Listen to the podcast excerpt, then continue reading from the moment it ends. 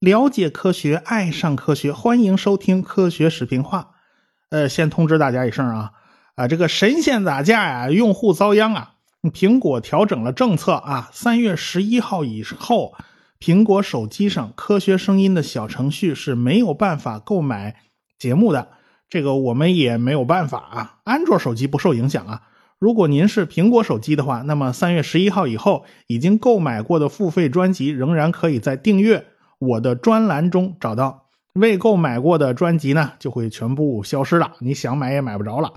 特此通知，如果还有专辑想看没买的话，现在抓紧时间啊，还可以买。特别是我的收费视频专辑《伟大的实验》，iOS 用户啊，您赶快下手吧，过了这村就没这店了啊。那行了啊，咱废话也不多说了。上文书说到了美国总统换人了，从二战的五星上将艾森豪威尔换成了大帅哥肯尼迪。肯尼迪也算是上过二战战场的呀，在太平洋上当了 PT 幺零九号鱼雷艇的艇长，跟日本人打海战的时候，被人家日本驱逐舰给撞沉了啊，人家还是挺狠的。肯尼迪就带领着大家游到了附近的一个小岛上，他们只能靠吃椰子、喝椰子汁过活了。肯尼迪的确是个有个人魅力、有领导才能的人。他领导的十几个人呢，保持了非常高昂的士气。肯尼迪啊，在椰子壳上刻下了求救的文字，然后给当地土著人带走了，交给了美军啊。后来他们就被大部队给救了，于是肯尼迪也就成了战斗英雄。后来肯尼迪当选美国总统的时候，游行的人群里边有人就抬了一个硕大无比的 PT 幺零九鱼雷艇的模型啊。当然，肯尼迪送给人家的礼物也是 PT 幺零九的这个领带夹，哎，这是他的一个辉煌的功劳啊，辉煌的业绩啊。当然了，那只求救的椰子壳也就成了总统桌上的摆设啊，这当时他自己刻的嘛，号称是美国历史上最重要的椰子壳，嗯。年轻的总统上了台，果然给人耳目一新的感觉。他本人是哈佛的高材生啊，他用的人也是清一色的名校生。在他看来，管理国家那必须就靠高智商了啊。麦克纳马拉是国防部长，他过去是福特汽车公司的总裁。福特可是个家族企业哦，都是自家人掌舵哟。麦克纳马拉这个外人要是没有超强实力，他根本就做不到这个位置哦。在他的任期之内，国防部树立起了绝对的权威。他引进了一整套科学化的决策流程，使得高官们拍脑瓜的机会就大大减少。而且，他确立了文官对军官的绝对权威啊，穿军服的必须老老实实听穿西服的。对于肯尼迪和他的班子来讲，艾森豪威尔奉行的大规模报复战略是远远不够的。假如人家不跟你打仗，而是在世界各地的第三世界国家跟你争小弟，你该怎么办呢？你总不能看着小弟一个个都变了天是吧？被人闹革命全轰下去了，那怎么行？因此，肯尼迪的策略叫灵活反应策略，说白了就是你苏联人使出什么样的招数，我都可以抵挡。你策动人家闹革命，我就帮助人家反叛乱。所以，越南的事情也就提上了议事日程。肯尼迪支持在越南展开活动，帮助越南的吴廷艳政府。越南的问题啊很复杂啊，越南本来是中国的藩属国，后来呢就被法国人占去成了殖民地，再后来又被日本人给占领了，法国人灰溜溜的跑了啊。胡志明呢就领着游击队在中南半岛跟日本人打游击。二战结束以后，那法国人又杀回来了，那法国人整个一还乡团啊。于是就形成了南北对峙的局面。胡志明在北边靠近中越边境的附近啊，还有点地方啊。他当然被法国人压缩的地方已经很小了。哎，法国人呢就扶植了越南的皇帝，叫保大复位。后来胡志明就得到了中国和苏联的支持，中国还派了顾问团啊，这不是什么洋顾问，这都是一帮土顾问啊。大将军陈赓手把手的教给越南人怎么打仗。你队伍小的时候，你应该打什么样的仗啊？队伍大了，你应该怎么打呀？先打小据点啊，再打大一点的枢纽啊。那陈赓啊、韦国清啊、罗贵波啊、梅家生啊等等一大堆解放军的优秀将领，都给人家越南人当过老师哦。这还不算干具体工作的。你炮兵你总要教吧，你工兵总要教吧，那全靠中国顾问手把手的教啊。胡志明啊，武元甲呀，他们的部队就越练越强，越练越大，在点边府就打掉了法国的一点六万人，而且是成建制的歼灭。这法国人算是把拿破仑的老脸都丢光了。一九五四年的二月份，美苏英法四国在柏林会议上同意，四月份咱在日内瓦开会。中国受邀出席，目的就是解决朝鲜问题和印支问题。印支问题实际上就是越南的问题嘛。谈判过程之中，奠边府战役胜利的消息传来，越南北方的代表范文同他们当时腰杆子就挺起来了，这死活就不同意妥协。最后啊，是中苏两国好说歹说，哎，这老大哥加老大姐嘛，他们才勉强同意。越南，咱就沿着北纬十七度线南北分治啊！美国人他也学精了，也吸取教训了。尽管在军事上、政治上，他扶植南方，扶持南越，但是地面部队始终是不敢越过北纬十七度线。当年朝鲜战争，中国人发声明啊，美国人你要是越过了三十八度线，中国肯定会管的，不能撒手不管的。美国人没听，结果就倒了大霉。这回学乖了。你不让过啊？那那那咱就不过去了呗。尽管划分了楚河汉界，但是南越那边的游击队实际上都是接受北方遥控的啊。美国人都清楚，美国人当然不会坐视不理，他们也派遣了大量的人员就进驻了南越。副总统林登·约翰逊还专门跑了一趟南越，扶持了当时南越的执政，叫吴廷烨。美国人一开始啊，只是派顾问，派小股部队。后来把篓子越捅越大，导致美国完全陷进了泥潭的总统就是这位林登·约翰逊呐。那保大皇帝哪去了啊？被首相吴廷烨搞政变给轰走了，所以保大皇帝呢也就流亡法国啦。呀，他这这是男子汉大丈夫啊，人家说不出来就不出来，怎么喊他都不出来了啊。由美国的副总统阁下亲自来谈啊，吴廷艳也就一路给开了绿灯，同意派遣研究人员，你到南越这边来搞研究来。啊，国防部高级研究计划局的副局长叫戈德尔，就获得了总统的直接支持，到越南开了一分基地，就带了部分项目经理和研究人员就去了越南。在南越这边啊，他特别得到了吴廷艳的大力支持，但是有一个要求。低调，低调，做人要低调啊！千万别让外人都知道啊！当时高级研究计划局的人在越南是告到处是搞调研的，他们就发现北方的人员往南渗透，他不是走越南国内的，因为越南的国土形状啊，像个弯过来的大骨头，两头大，中间瘦长。北边哎，最主要的一块平地是红河三角洲，南边就是湄公河三角洲，就这两块是平地多，剩下那那都是山。北方的人到南方，往往啊，他不沿着国内走，他都是走直线，走捷径，从老挝、柬埔寨穿过去，一路上到处都是高山密林，水网纵横，在丛林之间穿梭的这个秘密小路，就是所谓的胡志明小道。这是一个非常复杂的道路系统，高级研究计划局这边就得对症下药啊。作为应对，高级研究计划局就列了四大重要项目。分别是能够悄无声息在水上行动的船，还有一种非常轻便的步枪、军犬项目以及动力滑翔机。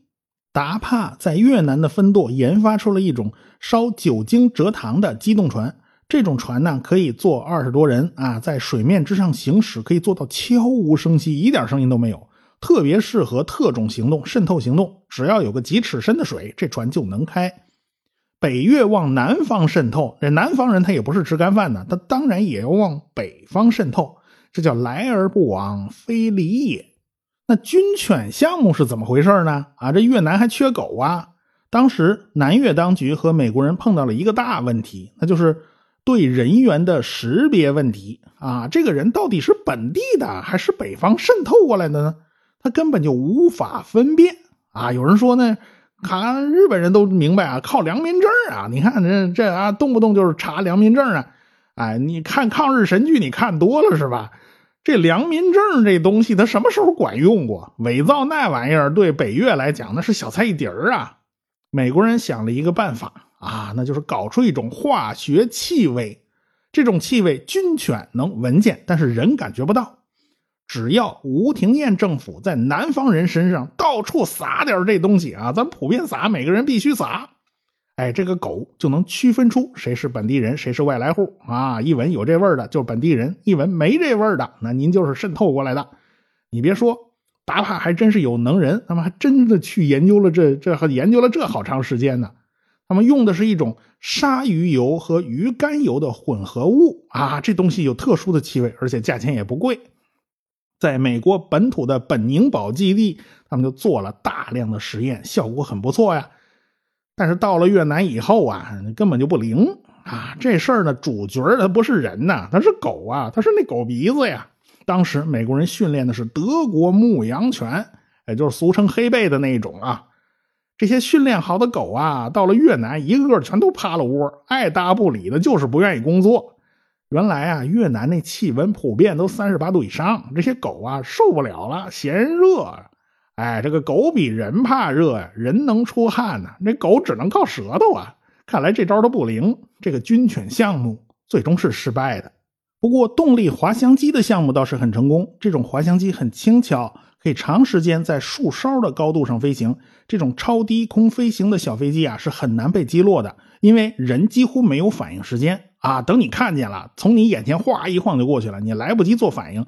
这种小飞机还是很受大家喜爱的。甚至有人给它起了个外号，叫“空中大众”。大众就是大众客车、大众汽车嘛，就甲壳虫嘛。那怎么不叫空中巴士啊？那那那叫空中巴士，那就是侵权了。在这四个项目之中，影响力最大的项目是 AR 十五步枪。戈德尔看到越南人的身材不高，他不像美国大兵啊，个头高大啊。他们摆弄美制步枪总是有点嫌大啊。步枪威力巨大，后坐力当然也就很大了。那枪支的重量呢，也就下不来啊！你这一开枪，哇，这后边一趔趄啊，摔一跟头，这怎么办呢？这个戈德尔说实话还真没看得起越南人。哎呀，这个枪太重了，太麻烦了，轻点总是好啊。对谁来讲，这枪轻一点总是舒服一点嘛。戈德尔呢，就遇到了著名的枪械设计师，叫尤金斯通纳。哎，这位尤金斯通纳，他设计了一款小口径子弹的步枪，叫 AR 十五。子弹口径五点五六，比过去的七点六二毫米的子弹小了一圈啊，后坐力也小了很多，而且精度很高，枪也很轻巧，只有六点七磅重啊！这六点七磅重是多重啊？大概换成公制啊是三公斤呢，也就六斤多呀。美国人就造了十把样枪给越南人用啊，越南人觉得嘿很不错啊，这枪很好使啊。美国人自己也觉得。哎呀，这枪比那个 M 一加兰德步枪要好用啊！在达帕的帮助之下，斯通纳呢就绕开了一切枪支设计的审批审核手续，他完成了 AR 十五步枪的设计。要是照着过去的流程走啊，他根本就不可能这么快搞定。美国国防部呢一看，哎，这枪是不错哦，就弄了一千支 AR 十五给作战实验中心去做测试。啊，人特种部队一摸着这枪就喜欢上了，直接拿着这枪就上了战场。经过实战测试啊，第三四零突击连也很喜欢这种枪啊，这一枪就能轰掉半个脑袋，那对方肯定死透了嘛。所以到了一九六三年，AR 十五半自动步枪就成了美军的制式武器。到了一九六六年，尤金斯通纳对这种枪进行了全面的全自动改造。它就从半自动步枪啊变成了全自动步枪，这就是后来大名鼎鼎的 M 幺六突击步枪，也就是黑枪啊。假如没有达帕，M 十六是肯定不会诞生的啊。最起码研究计划局的人呢，他是这么相信的啊，他是这么说的。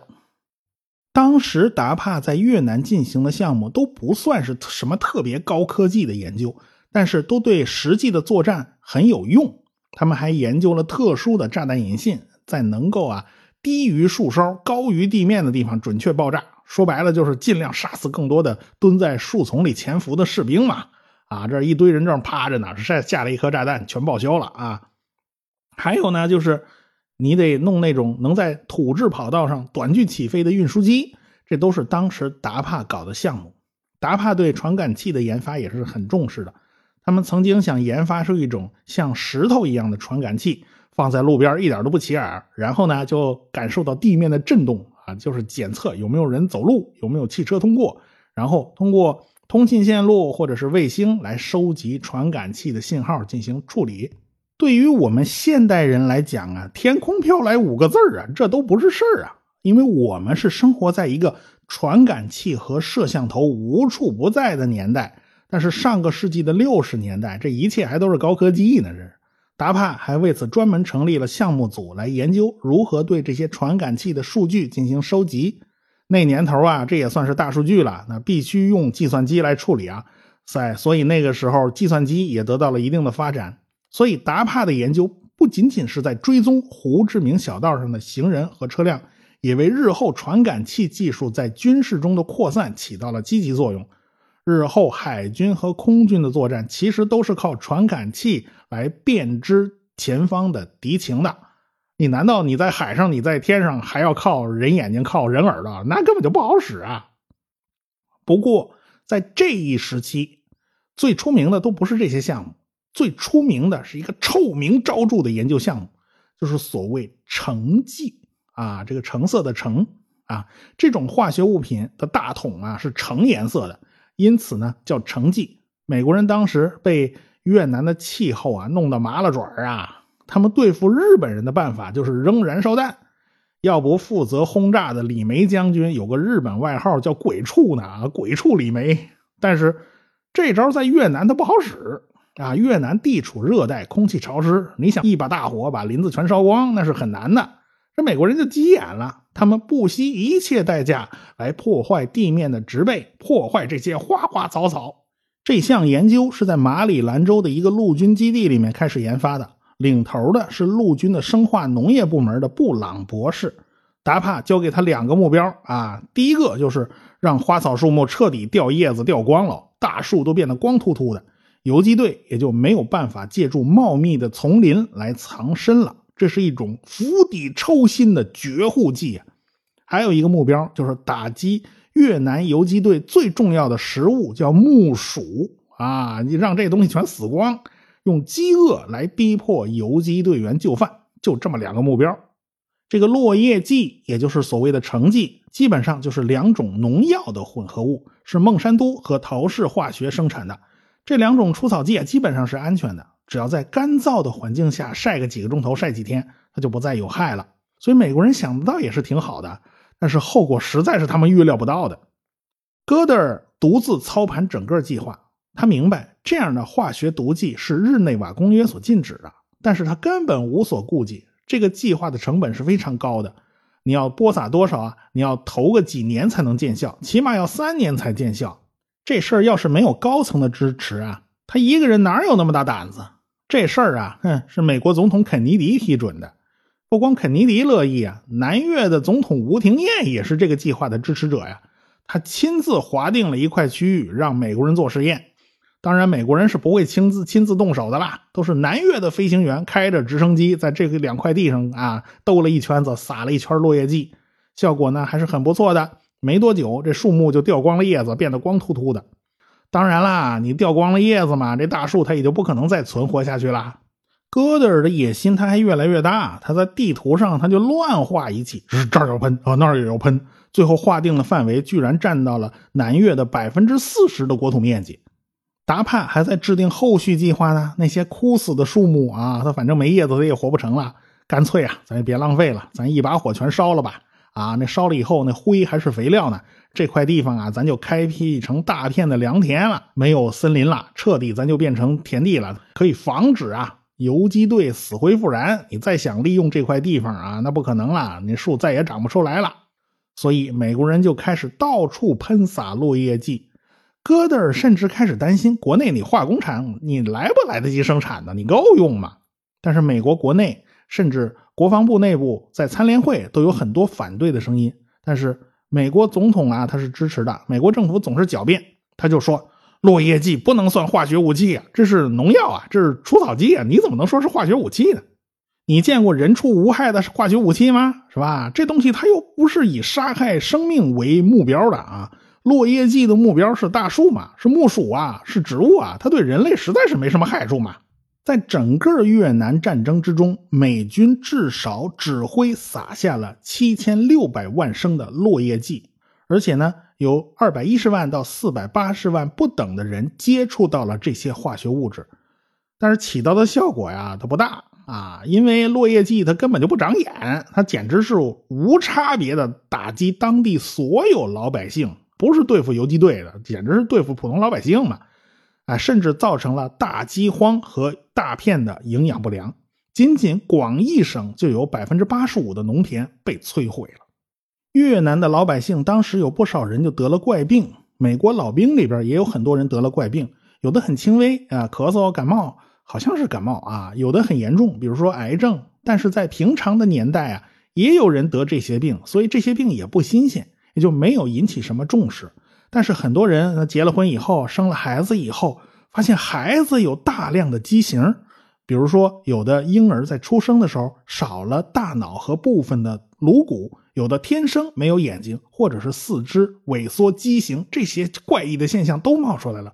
而且缺胳膊少腿的这种幼儿，或者是浑身溃烂的畸形儿啊，哎呀，他是屡见不鲜啊，简直是数不过来。还有很多智障儿，他们都更普遍。那那这个聋盲哑、瘸拐瞎、神经病大傻瓜，那多的是。